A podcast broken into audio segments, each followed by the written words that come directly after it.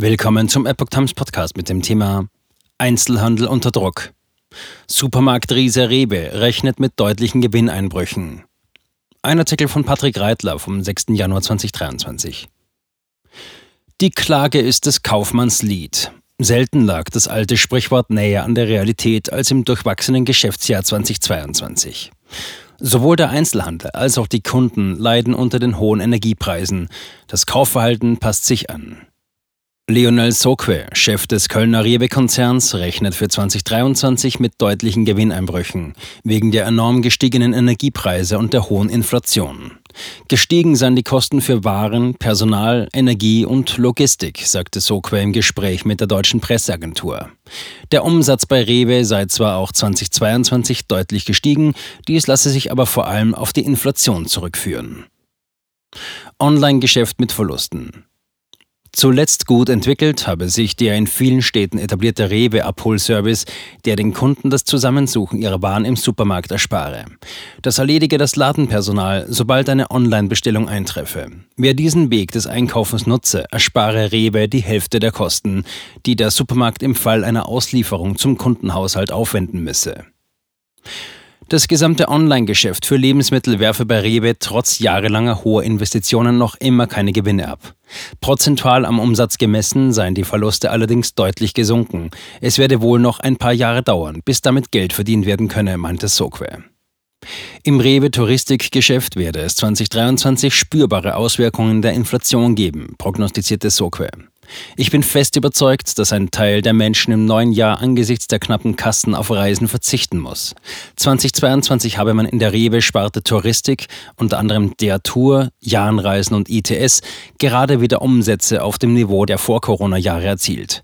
Trotzdem gehe er von einer schwarzen oder roten Null aus. Viel Geld sei für Reisestornierungen speziell bei Flugreisen verloren gegangen. Die Genossenschaft organisierte Rewe Handelsgruppe Rewe Penny ist nach Angaben des Statistischen Bundesamts hinter Spitzenreiter Edeka der zweitgrößte Lebensmittelhändler in Deutschland. Dahinter rangiert die Schwarzgruppe Lidl, Kaufland und Aldi. 2020 setzten allein die Supermärkte der Rewe-Gruppe in Deutschland rund 26,5 Milliarden Euro um. Der Konzern erzielte im selben Jahr einen internationalen Gesamtumsatz von über 75 Milliarden Euro. Die Supermärkte Edeka-Gruppe, Edeka Netto, setzten im selben Jahr rund 33,1 Milliarden um. Kaufkraft im Sinkflug. Die deutschen Supermärkte leiden schon seit Monaten unter einem Gewinneinbruch. Vor allem die hohen Energiekosten hätten sowohl dem Einzelhandel als auch seinen Kunden zugesetzt, bestätigt auch der Handelsverband Deutschland, HDE. Acht von zehn Verbrauchern litten nach Untersuchungen des HDE Konsummonitor Preise schon im Oktober 2022 an den steigenden Energiekosten, die letztlich auf den Ukraine-Krieg zurückzuführen seien. Sie könnten deshalb weniger Geld für Waren ausgeben. Unter dem Strich sinken die Realeinkommen und die Kaufkraft sinkt, resümiert die HDE. Ein Drittel der Kunden hat laut HDE Konsummonitor sogar große Angst davor, mit dem Geld nicht auszukommen. Das seien sechs Prozentpunkte mehr als noch im Mai 2022, teilte der HDE mit. Fast die Hälfte der Menschen, die mit einem Nettohaushaltseinkommen von unter 2000 Euro pro Monat auskommen müssten, teilen die Befürchtung. Lediglich 9 Prozent dieser Gruppe hätten angegeben, wenig Angst vor einem leeren Portemonnaie zu haben. Selbst Menschen mit einem monatlichen Haushaltsankommen von über 4000 Euro hätten zu 33,5 Prozent angegeben, sich wegen der Preissteigerungen einschränken zu müssen. Unter den Alleinerziehenden sei die Angst vor Geldknappheit mit nun 57 Prozent um 14 Prozentpunkte gewachsen. Weniger Spontankäufe. Es wird überlegter eingekauft. Spontan- und Impulskäufe verlieren an Bedeutung, sagt Stefan Gent, der Hauptgeschäftsführer des Handelsverbands Deutschland. Vor allem Sonderangebote seien noch gefragter als sonst üblich. Rund 40 Prozent der Verbraucher ließen vermehrt Markenartikel zugunsten von No-Name-Ware im Regal stehen, in einzelnen Warengruppen sogar bis zu 70 Prozent. Kleidung und Gastronomie seien Posten, für die die meisten Leute schon länger weniger Geld ausgeben würden. Neuerdings werde der Rotstift verstärkt auch beim Urlaub und bei sonstigen Freizeitvergnügungen angesetzt, erläutert Gent. Entsprechend würden weniger Produkte für die Bereiche Freizeit und Hobby gekauft. Auch Anschaffungen für die Wohnung seien vom Spardruck betroffen. Fast die Hälfte der Konsumenten habe ihr Budget für Non-Food-Artikel gekürzt, 3,3 Prozent mehr als noch im vergangenen Mai. Dabei habe es im Bereich Non-Food im Einzelhandel eine deutlich moderatere Preisentwicklung gegeben.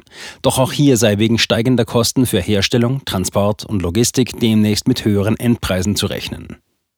Für den HDE Konsummonitorpreise hatte das Institut für Handelsforschung Köln IFH im Oktober 2022 1000 Verbraucherinnen und Verbraucher unter anderem nach Änderungen in ihrem Kaufverhalten befragt. Über 600 Milliarden Umsatz im Einzelhandel. Die jüngste Umsatzstatistik des Statistischen Bundesamts für den deutschen Einzelhandel ohne Fahrzeughandel, Tankstellen, Brennstoffhandel und Apotheken wurde im Juli 2022 veröffentlicht. Damals wurde ein Jahresumsatz von 607,1 Milliarden Euro errechnet. Das bedeutet eine Steigerung von 3% im Vergleich zum Vorjahreszeitraum. Der Lebensmittelhandel hatte daran einen Anteil von 149 Milliarden Euro, rund 24,5 Prozent. Der Anteil des Onlinehandels machte rund 16 Prozent aus. Im Oktober 2022 wurde ein nominales Plus im Umsatz von Lebensmitteln, Getränken und Tabakwaren von 9,5 Prozent im Vergleich zum Vorjahresmonat gemessen. Real aber war der Umsatz von 5,3 Prozent gegenüber dem Vorjahresmonat gesunken. Als Ursache für diese Differenz nannte das Bundesamt die gestiegenen Verbraucherpreise. Aktuellere Daten wurden noch nicht veröffentlicht.